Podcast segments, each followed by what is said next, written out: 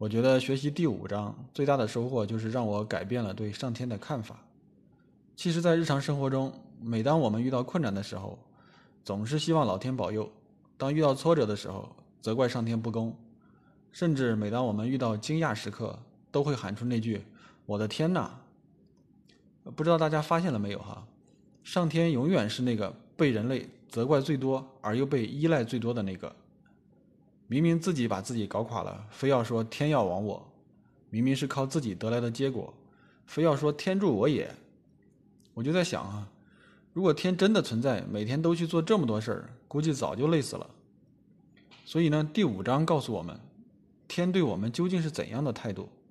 我们一起来看一下第五章第一句：“天地不仁，以万物为刍狗。”看字面意思理解就是，天地没有仁爱，把万物当狗一样对待。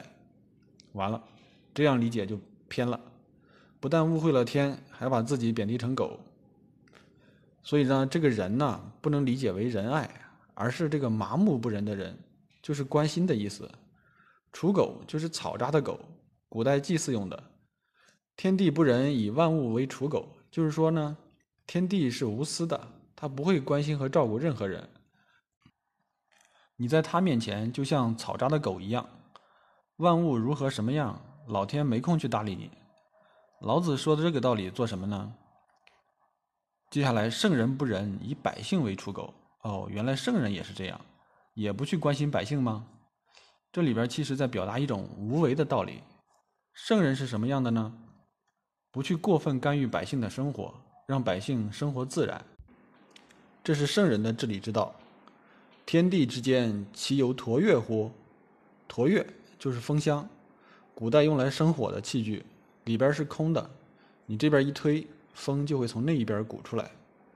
老子呢，把天地之间比喻成一个大风箱。这个《道德经》里边你可要注意啊，只要前面有比喻，后面紧跟着就会说道理。说完天道，必说人道；说完大风箱后，肯定要说明什么道理了。接下来我们通过大风箱能学到些什么呢？虚而不屈，动而欲出。虚。就是虚空的意思，不屈就是不屈从。我觉得理解为自强不息的息也挺好，就是虚而不息。我虽然是空的，但我不是没有用，我还是一直在努力。前面讲过，有之以为利，无之以为用，就像风箱一样，虽然是空的，但是作用却是无穷无尽的。因为我们用到的反而就是它空的地方。你看，接下来动而欲出，一动起来，风不就源源不断了吗？这个道理怎么理解呢？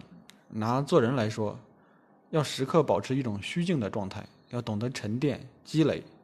诸葛亮家有副对联儿：“淡泊无以明志，宁静以致远。”说的就是这个道理。有的也说：“非淡泊无以明志，非宁静无以致远。”啊，动而欲出。平常我就是这样一种虚静的状态，但我一旦动起来的时候，就一定要有作用、有成效。有个成语叫做“韬光养晦”。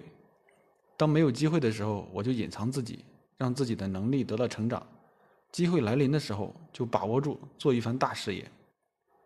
孔子讲：“邦有道则仕，邦无道卷而怀之。”什么意思呢？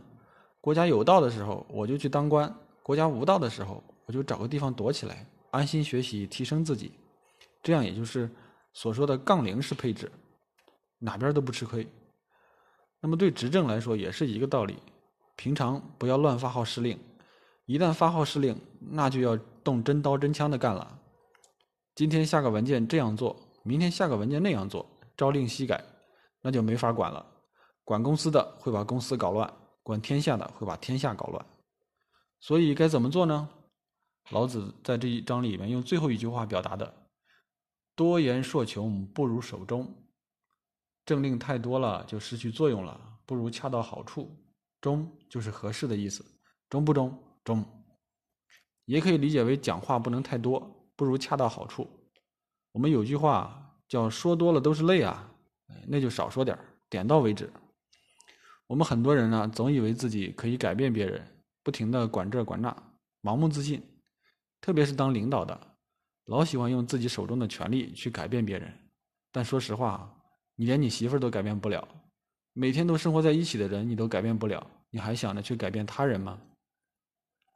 好了，今天的分享就到这儿，下期见。